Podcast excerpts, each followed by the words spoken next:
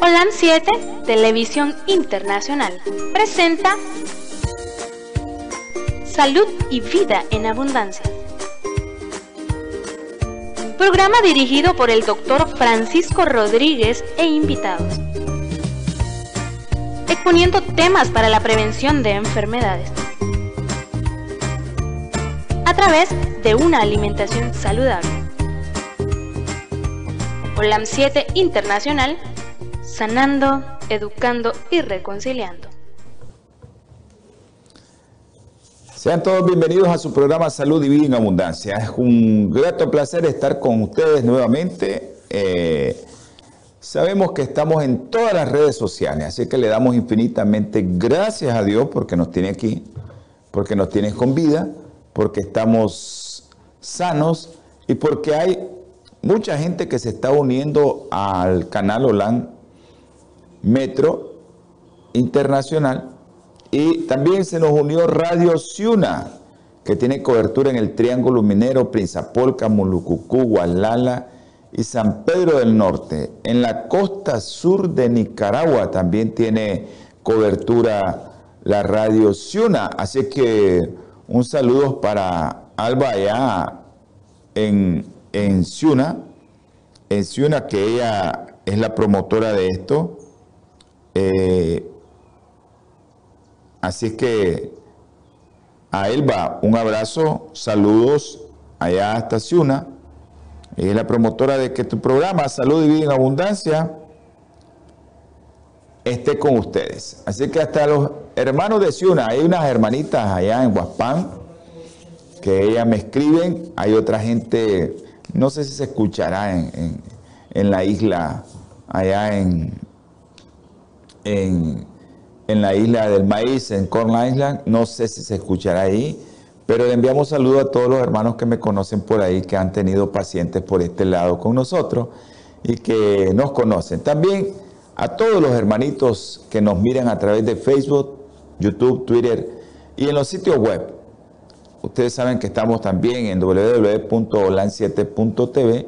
En la radio local de aquí estamos en la 104.5 que es la radio Solidaridad, esa radio que nos acoge a nosotros ahí también. Y estamos con ustedes en el canal 343 en Nicaragua, en el cable.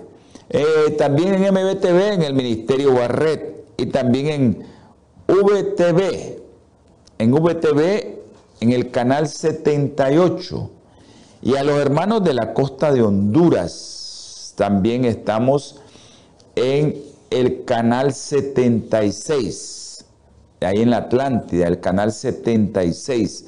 Así que aquel que no tenga un medio puede tener otro y está con nosotros, conectados con su programa Salud y Vida en Abundancia. Ahí en el canal 76 a nuestro hermano Fernando, un saludo, que él es el que lleva este canal allá, y a los hermanos que llevan el canal de, nuestro hermano del Ministerio Barret, Abrazos para ellos porque están haciendo una gran obra. Entonces, nos puede buscar en el canal 88, ¿eh? no es en el 78, usted VTV, canal 88, yo pensé que era el 78, y es el canal 88, VTV, canal 88. Bueno, quiero recordarles que este programa es de todos ustedes es de todos ustedes, el canal. Este programa es para todos ustedes. Así que siéntanse felices, siéntanse gozosos, porque hoy vamos a continuar con un tema muy interesante que es acerca de la enfermedad del beso. ¿Se acuerdan que estuvimos hablando en el programa anterior? La enfermedad del beso, así se le conoce, a la mononucleosis infecciosa. Aquellos adolescentes que andan buscando cómo dar un besito, eh, esos adolescentes pueden agarrar eh, un premio con una enfermedad que se llama mononucleosis infecciosa. Y también los niños chiquititos, ¿verdad? Porque los niños se agarran, se abrazan, se besan. Esos niños que llegan al preescolar, al escolar, que no tienen ninguna malicia. Porque dice mi Señor Jesucristo, dejad que los niños vengan a mí porque de ellos es el reino de los cielos. Y el reino de los cielos se asemeja a eso, a niños inocentes, puros, sin pecado. Y por eso nosotros tenemos que ser así, como los niños. Así que vamos a tener palabra de oración y vamos a, agradecerles que estén con nosotros. Este día el programa va a dilatar un poco menos, yo sé, porque tenemos una labor que hacer. Vamos a ir a hacer la obra misionera. Y él, pues, se nos va, se ha juntado un poquito esto y quiero que ustedes, yo hoy eh, voy a leerles un versículo porque hay unos hermanitos que están necesitando de esto. Vamos a, a orar porque hay unos hermanos también que han perdido sus seres queridos. Familias que quedan sin sus madres, familias que quedan sin sus hijos. Y esas familias necesitan saber que Cristo, Cristo volverá por ellos, aunque estén en el polvo, dice. Ahí los levantará mi Señor y se los entregará si fue un niño a sus padres. Y si fue un adulto que murió en Cristo, el Señor lo va a resucitar. Vamos a tener palabra de oración. Amante eterno Salvador, Dios poderoso, Dios misericordioso, oh Dios Señor, danos de tu espíritu para confiar en ti, para tener fe en ti y para saber que tú estás al control de todo. Ayúdanos, mi Señor, a que en estos tiempos que estamos viviendo, tú seas nuestra fortaleza, nuestro escudo, nuestra guía. Y gracias Señor por serlo siempre, porque siempre has estado ahí. Los únicos perdidos somos nosotros. Ayúdanos con tu Espíritu Santo, Señor. Te ruego y te suplico por la familia de mi hermano Félix y la doctora García. Félix Ricardo ha perdido a su madre, Señor. Dale de tu espíritu, Señor, para que Él pueda tener fortaleza y confiar en ti. En aquellos días que vengas tú, Señor, tú le vas a entregar a su madre sana y salva y perfecta, sin ningún defecto, sin ninguna enfermedad. Así también te ruego, Señor, por la familia de Eliezer y Naomi, dos jóvenes que perdieron a su bebé esta semana. Ten misericordia de ellos, Señor. Bendícelos, mi Padre Celestial, con tu Espíritu Santo y dale fortaleza, Señor. Hay otros hermanitos, una pareja también, que perdieron a su bebé. Ellos no quieren que digamos su nombre, Señor, pero tú los conoces. Tú sabes quiénes son. Tú has estado al lado de ellos siempre. Y ten misericordia de ellos y dales otro bebé, Señor. Ahora, mi Padre Celestial, te ruego y te suplico también por Berta Saavedra. Tú conoces a Berta, tú conoces a mi hermano Pedro Pablo. Dale de tu espíritu, dale fortaleza. Y a la hermana también de Pedro Pablo, que tenga confianza en el Señor, que Él la va a tocar con su mano sanadora y va a poder salir adelante. Tú conoces a los que me pidieron que van de viaje, Señor. Tú sabes quiénes son. Que esos que van viajando, Señor, el día de hoy o mañana, seas tú acompañándolos con tus santos ángeles. Ayúdales, mi Padre Celestial. Guárdales del enemigo. Protégelos, mi Señor. Así, mi Padre, te ruego, te suplico, te imploro por los niños, por los adultos, por aquellos que tienen cáncer, los que tienen problemas neurológicos, Tú los conoces, Andresito, tú sabes quiénes son. Ayúdales, mi Señor, protégelos. A Cefas también. Te ruego, Señor, te suplico, te imploro, que todo lo que vayamos a hablar el día de hoy sea para la honra y gloria de su nombre. En el nombre precioso y sagrado te lo pedimos. También te pido por Kevin, Chester, Señor. Sácalos de donde están. Ayúdale, Señor. En el nombre precioso y sagrado de nuestro Señor Jesucristo. Amén. Le dije que les iba a leer algo que Bueno, que en los postreros tiempos, ¿no? Dice que mi Señor, dice la palabra del Señor en Primera de Tesalonicenses capítulo 4, dice, si creemos que Jesús murió y resucitó, ¿quién no cree que Jesús murió y resucitó? Solo aquel que no es cristiano. Así también dice, Dios traerá con Jesús a los que durmieron en él.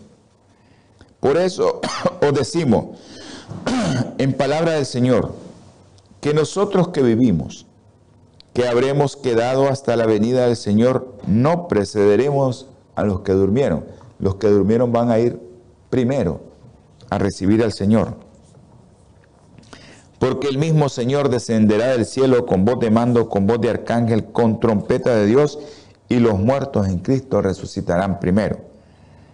Luego nosotros, los que estemos vivos, los que hayamos quedado, seremos arrebatados juntos con ellos en las nubes a recibir al Señor en el aire. Y así estaremos siempre con el Señor. El arrebatamiento, ¿verdad? Ese arrebatamiento que muchos pregonan, ese arrebatamiento, dice en Apocalipsis, que todo ojo lo va a ver. Así dice Apocalipsis capítulo 1, versículo 7. Dice, mirad que vienen las nubes y todo ojo le verá, aún los que lo traspasaron. Y todos los linajes de la tierra se lamentarán por él, así sea. Amén. Así que ese arrebatamiento todos lo van a ver. Así que todo ojo lo va a ver cuando venga. No solo aquellos que, que estemos en el Señor.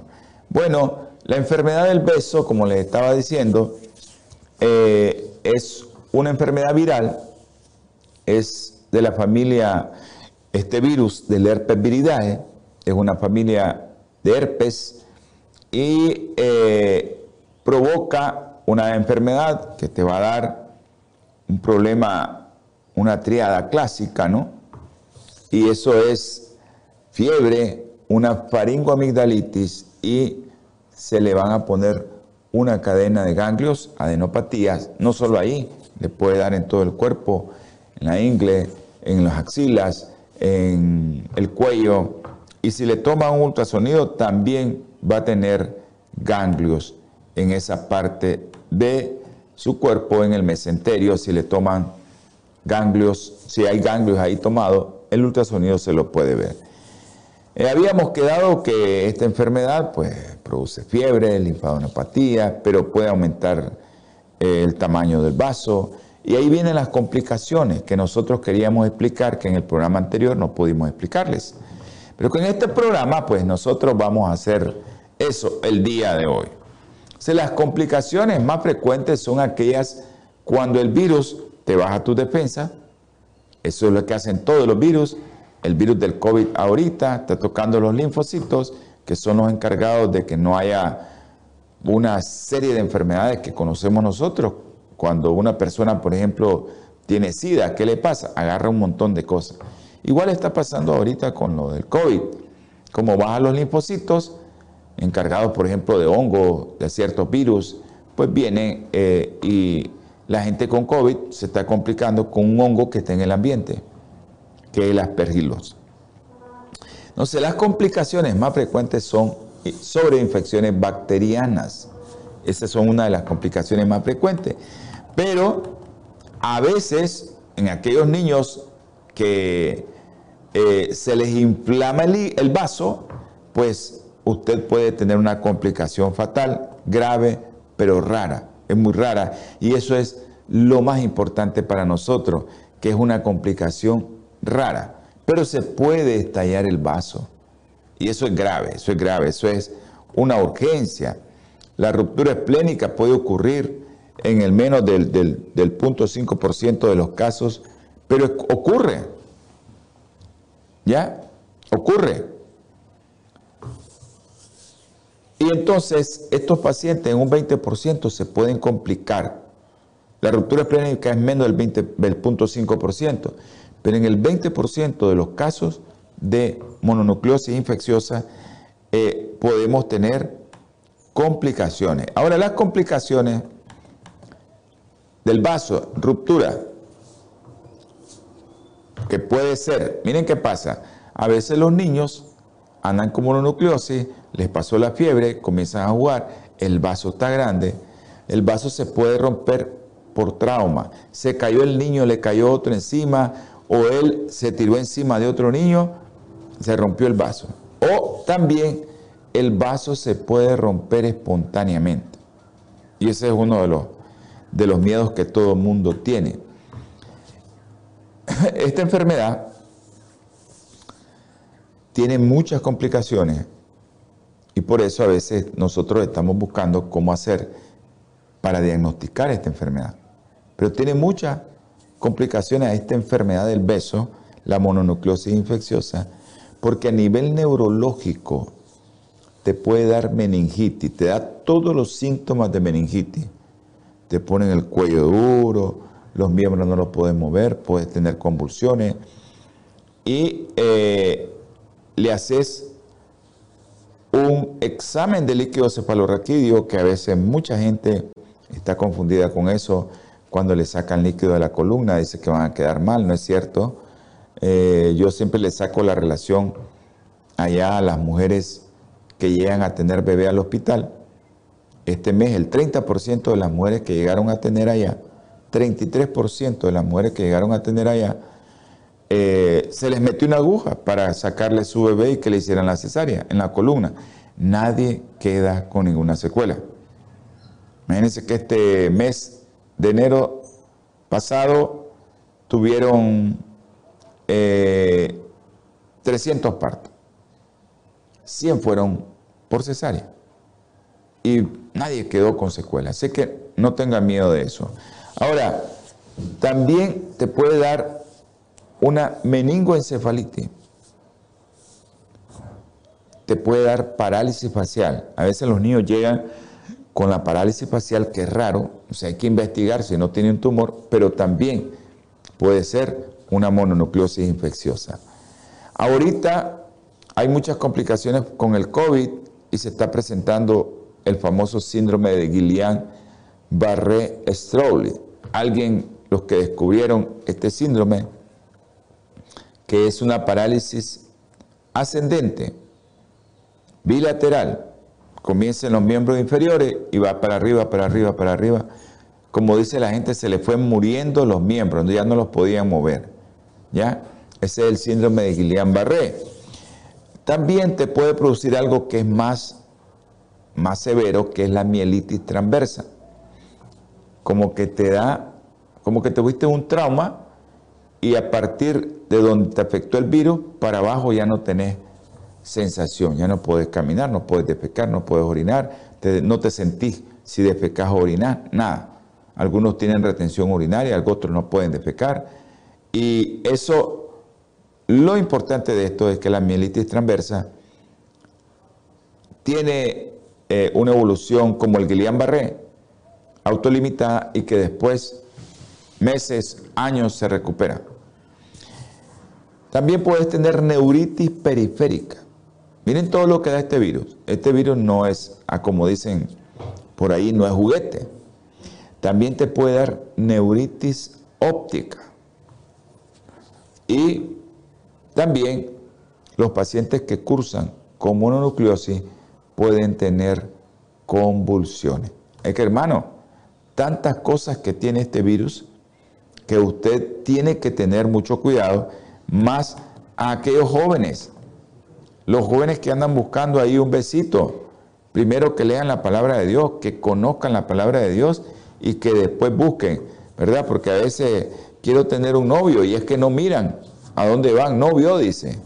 No vio para dónde iba y quieren tener un novio o una novia y no miran. Realmente el término de novio está bien puesto. No miran, no vio, dice. Respiratorias, los problemas respiratorios que puede tener el, la mononucleosis, obstrucción de vías respiratorias. Puede estar cansado, puede tener tos, te puede dar neumonía. Una neumonía viral que es clásica en estos casos, puede tener neumonía viral y es importante que usted sepa que en estos momentos tan difíciles que estamos viviendo, no nos compliquemos con otra cosa. No andemos buscando virus por ahí. No andemos buscando cosas que no debemos de buscar. También te puede dar pleuritis. La pleuritis es, la pleura es lo que recubre el pulmón. El pulmón se recubre con algo que se llama pleura interna y hay una pleura externa. Hay dos capas. Entonces esas se pueden inflamar y puedes tener pleuritis. También podemos tener adenopatías en los hilios del pulmón que semejen otra cosa, como tuberculosis. Entonces tenemos que saber que esta enfermedad te puede simular muchas cosas. Te puede dar una neumonitis intersticial como el COVID. Igual que el COVID, te da una neumonitis intersticial y ahí vas a tener problemas porque si esa neumonitis no es lo que nosotros estamos pensando, entonces eh, tenemos que sospechar en otras cosas. Ah, y eso, uno de los diagnósticos diferenciales es este, ¿verdad? mononucleosis. Ok, complicaciones hepáticas. Mire dónde puede tocar este virus. En tantas cosas que puede tocar. Puede tocar neurológico, respiratorio y también hepáticas. ¿Ya? Hepáticas, que son cosas que, que nosotros tenemos que conocer, que también se te puede afectar el hígado con la mononucleosis infecciosa o enfermedad del beso. Hematológica, ahí es donde vienen una serie de, diagnósticos diferenciales que las complicaciones hematológicas son autolimitadas, no suelen precisar tratamiento específico y te puede dar trombocitopenia en el 50% de los casos. Neutropenia, se te bajan los glóbulos blancos en el 50-80%. Esto es transitorio. O sea, tus plaquetas se te bajan. Eso es trombocitopenia. Las plaquetas, las que nos sirven para la coagulación de nuestra sangre, se te bajan. Los glóbulos blancos que nos sirven para que nosotros no tengamos enfermedades infecciosas bacterianas eso se nos baja, que son los neutrófilos. Por eso nosotros le decimos neutropenia. La neutropenia es algo que tenemos que tener mucho cuidado, como ahorita, por ejemplo, el COVID lo que te da es linfopenia. El COVID lo que te baja son los linfocitos. Este lo que te baja son los neutrófilos. Al igual que el virus del dengue. El virus del dengue te baja los neutrófilos. Eso es interesante que nosotros lo sepamos para poder diferenciar. También te puede dar algo que se llama anemia hemolítica. Y esa anemia hemolítica es producida por unos anticuerpos que van a hacer que tu glóbulo rojo se destruya. ¿Y eso quién lo produce? El mismo virus ya se llama autoinmune, o sea, algo que el virus provocó en mi cuerpo para que yo rechazara mi glóbulo rojo. Y el virus comienza a dañar mis glóbulos rojos. No, es la reacción que provocó el virus con mi cuerpo. Entonces el cuerpo, por el afán de destruir el virus, desarrolla unos anticuerpos que también dañan mis glóbulos rojos. Miren que qué nefasto es este virus. Entonces, todo eso puede provocar. Entonces, si tenés virus y te vas a tus glóbulos blancos neutrófilos que te sirven para que te defendas de bacterias, ya sabes que puedes tener una complicación bacteriana.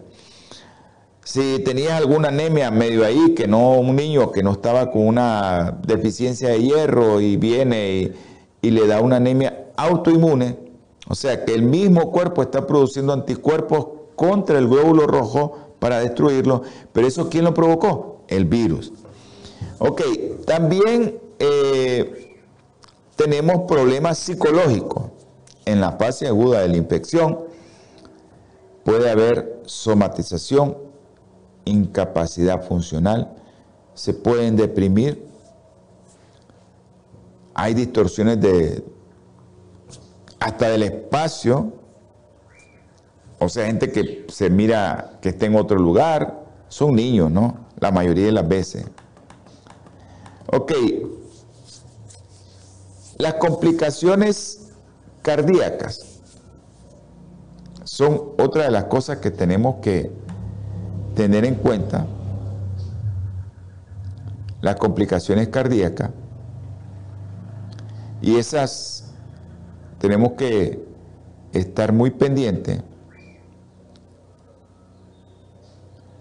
y se puede ver que puede haber miocarditis. Y eso, es, eh, eso sí que es bien, es una complicación muy, muy seria la miocarditis porque te afecta todo el músculo y el músculo como que se pone flojo.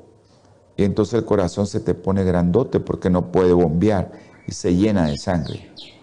Se pone grandote el corazón y al tratar de contraerse, el músculo no tiene fuerza, porque las fibras del miocardio, del músculo cardíaco, están afectadas, están inflamadas y no puede contraerse bien. Y eso es grave, la miocarditis, porque te afecta las cuatro cavidades, las dos aurículas y los dos ventrículos. Y el corazón no puede hacer la contracción que hace. Y le hace nada más así, no puede sacar la sangre pueden entrar en insuficiencia cardíaca, pueden tener muchas cosas serias. Y también puede afectar el pericardio, la capa que rodea al corazón para que esté aislado, el pericardio, que es al igual que el pulmón son dos capas, ¿verdad? Y ese pericardio se puede ver afectado y te da pericarditis. Y cuando el pericardio se pone duro, el corazón también se le dificulta llenarse y contraerse porque cuando llega la sangre, ¿verdad? De, tanto de las aurículas como los ventrículos se, se contrae bien, pero si no, ahí nomasito vuelve otra vez a tener problemas porque no se puede llenar, porque el pericardio, que es lo que rodea el corazón, está duro, es una pericarditis. Entonces no se llena bien el corazón se contrae, pero se contrae con poca sangre y ahí vienen los datos también de que hay insuficiencia para llegar o el corazón es insuficiente para que llegue sangre a todos tus tejidos. Es importante esto de, de, la, de la mononucleosis o la enfermedad del beso, que a veces lo vemos así superficial y no es así. Hay que tener mucho cuidado con esto. Vamos a entrar a un breve corte, un breve corte, unos segunditos. No, se, no Internacional ha desarrollado una línea de productos 100% naturales que están diseñados para funcionar a nivel celular y combatir las cuatro principales causas de enfermedad efectivamente. Cuando usted usa los productos de Natura, tiene la seguridad de que está consumiendo los productos de la más alta calidad y efectividad en el mercado. Para desarrollarlos, usamos solo ingredientes certificados y probados clínicamente, combinados en fórmulas sinérgicas para lograr un efecto seguro en nuestro cuerpo. No oigo nada.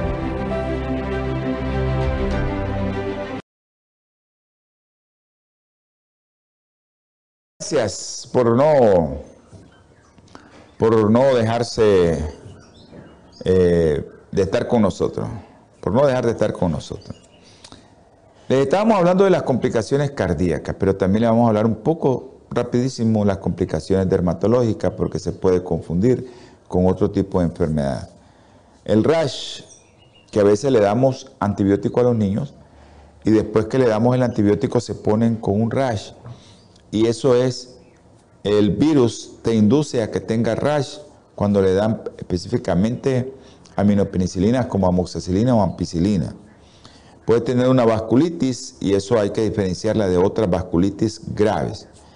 Eh, también pueden tener acrodermatitis, urticaria, te puede dar urticaria también, el virus te hace que tengas reacciones feas.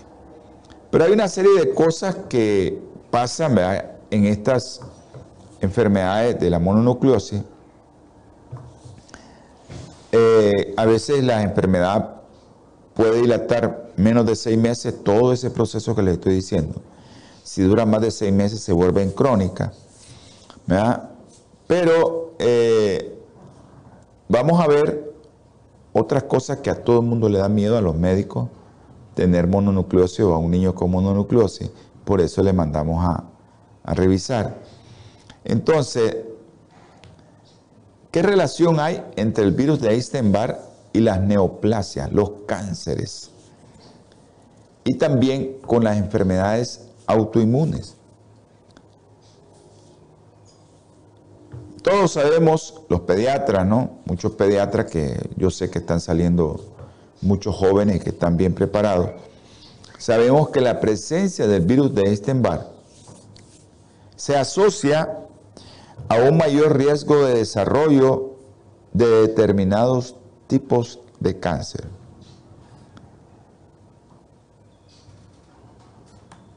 La presencia del virus de Epstein-Barr en los linfocitos B, que es donde se pone, eso parece estimular la formación de autoanticuerpos, que es lo que les estaba diciendo anteriormente. El virus hace que nosotros desarrollemos ciertos anticuerpos en contra de nuestro propio cuerpo. Y eso hace que nosotros estemos inflamados o que estemos proinflamado. Y ahí viene lo de la alimentación. Y ahí entro yo con mi alimentación. Que tal vez dirán el doctor que molesta con eso de la alimentación. No, si ya estás proinflamado por el alimento que estás consumiendo, porque consumes mucho azúcar refinado, porque consumes mucha carne procesada, o mucha carne de cerdo, mucha carne de res, mucha carne de crutáceos, ya estás contaminado con eso, ya estás proinflamado. Y ahora viene el virus, se, se llega a los linfocitos B y te proinflama más. O sea que cualquier cosa te puede afectar, porque ya estás inflamado por dentro. Que no lo ves es otra cosa. Sé de las carnes que yo siempre les he dicho, ¿qué carne pueden comer? Las carnes de pescado de agua fría muy profunda. Eso es como el salmón, el atún, que son los Lurel, también. Sardina. El problema de la sardina y el atún que ya vienen enlatados, vas a comer plomo y mercurio. Ese es el problema serio con eso. Pero si encontrás atún, si encontrás, bueno, esos pescados de agua fría que son, que llevan muchas grasas poliinsaturadas que no te inflaman, sino que son productos antiinflamatorios. ¿Ya? Como el salmón, por ejemplo, que producto. O esa gente que vive allá en los lugares helados, los esquimales, que no padecen de artritis, a pesar de que viven en el helado, no padecen de asma, no padecen de cáncer. ¿Ya? Eso es importante. Pero también todos estos problemas te pueden dar lupus, colitis ulcerosa, artritis reumatoidea. Pero lo que está asociado a cáncer, por el virus de Epstein-Barr es algo que es muy llamativo saberlo, linfoma de Burkitt, famoso linfoma de Burkitt. ¿Te va a aparecer inmediatamente? Probablemente no. No es que con la enfermedad ya te apareció el linfoma. El linfoma es un cáncer de los ganglios. Donde tengas ganglio, en todas partes de nuestro cuerpo tenemos ganglio. Si tenés ganglio, ya sabes que te puedes infectar, te puedes afectar y el virus te puede predisponer al linfoma. También el linfoma de Hodgkin es otro tipo de cáncer de ganglios. También tenemos el carcinoma nasofaringeo anaplásico. La enfermedad linfoproliferativa en pacientes con inmunodeficiencia congénita o adquirida. Si tenés SIDA y te da mononucleosis, viene el problema. Si tenés el VIH, ¿no? Y tu CD4 se están bajando, tu carga viral va aumentando y tu conteo de CD4 va bajando, entonces ya sabes que te puede aparecer eso. Y también todos los tipos de linfomas como el linfoma no Hodgkin. Eso es importante que lo sepamos. Creo que eh, ya estamos llegando al final, tenemos solo cinco minutos para terminar y quiero hacerles un, un breve bosquejo del diagnóstico. ¿sí? El diagnóstico de mononucleosis infecciosa se realiza basándose en qué? En sintomatología clínica. Los hallazgos hematológicos que podemos encontrar y las pruebas microbiológicas. ¿Sí? Y los criterios clásicos de laboratorio para que nosotros diagnostiquemos mononucleosis infecciosa o la enfermedad del beso son linfocitosis mayor del 50%, linfocitos atípicos, y ahí viene la tembladera de nosotros los médicos cuando nos dicen en un extendido periférico tiene linfocitos atípicos. ¿Por qué? Porque ya lo estamos asociando a una enfermedad como cáncer, leucemia o otro tipo de enfermedades como linfoma. Y las pruebas serológicas para el virus de Epstein-Barr. Ahora, los hallazgos de laboratorio en la mononucleosis infecciosa se elevan los leucocitos dos a cuatro semanas tras la infección con cifras que pueden ser de 10 a 20 mil. A veces el niño ya no llega con fiebre, ya no llega con faringoamigdalitis, ya no llega con nada, pero ya el niño ya tiene otro problema. Y eh, también eh, se acompaña de una linfocitosis que es, tienen que tener en cuenta, cuando miren el diferencial, y eso no necesitamos ser médicos, usted mire el diferencial, y usted va a ver que tiene mayor del 50% de los linfocitos. Donde dice linfocito, mayor del 50%, tuvo fiebre, tuvo faringoamidalitis, y usted mira que, que tuvo otras cosas que usted lo tocó y tiene ganglio, usted tiene que pensar, y es un joven o es un niño, usted tiene que pensar en mononucleosis y tiene ganglios por todos lados. Ahora, todos sabemos que estos eh, linfocitos atípicos pueden estar presentes en muchas enfermedades malas. Y a veces uno dice, señora, su hijo tuvo mononucleosis, cuídelo, vigílelo, dele buena alimentación, porque el niño puede tener muchos problemas. Ya, muchos problemas de este tipo que no son los que nosotros queremos que tenga porque se puede complicar con un linfoma, que es lo que no queremos, ¿verdad? Eso es lo que... Por eso es esto. Y la alimentación juega un papel fundamental en todos estos casos. Pruebas de función hepática le tenemos que mandar. Eh, también tenemos que mandarle el estudio microbiológico.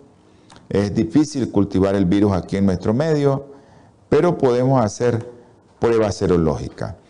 Y las pruebas serológicas se las voy a deber para el próximo programa, para que todos vamos a hacer un espacio para dar las pruebas serológicas del virus de Epstein-Barr, porque ya estamos en tiempo, ya no podemos eh, seguir con ustedes, que Dios me los bendiga. Vamos a tener una breve oración para culminar este programa.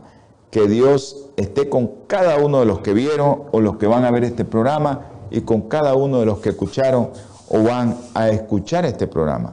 Acuérdense en todas las radios que estamos, en todos los medios de comunicación. Saludos a todos mis hermanos de Ciuna. Saludos a Elba que está allá por Ciuna. Gracias por darnos la oportunidad de estar en su radio. Y bendiciones a todos mis hermanos de allá de la costa caribe que nos están viendo. Vamos a tener palabra de oración. Dios Todopoderoso y Misericordioso, Dios bondadoso, te damos gracias, mi Señor porque tú eres un Dios que a pesar de que somos pecadores, tienes misericordia de nosotros. Bendice a todos los que vieron, a todos los que escucharon el programa, a todos esos hermanos que están pendientes de este programa y que necesitan de tu ayuda, Señor, bendícelo, protégelo, guárdalo como, como tú sabes, como la niña de tus ojos, y perdónale su pecado si hemos pecado, Señor, contra usted. Gracias por todo esto, Señor.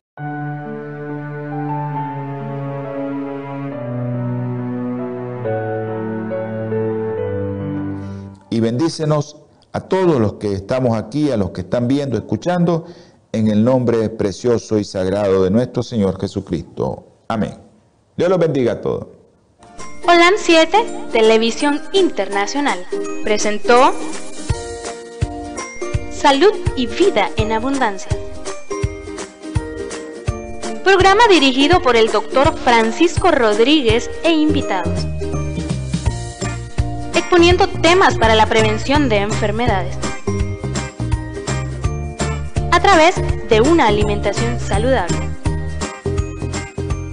Holam 7 Internacional sanando, educando y reconciliando.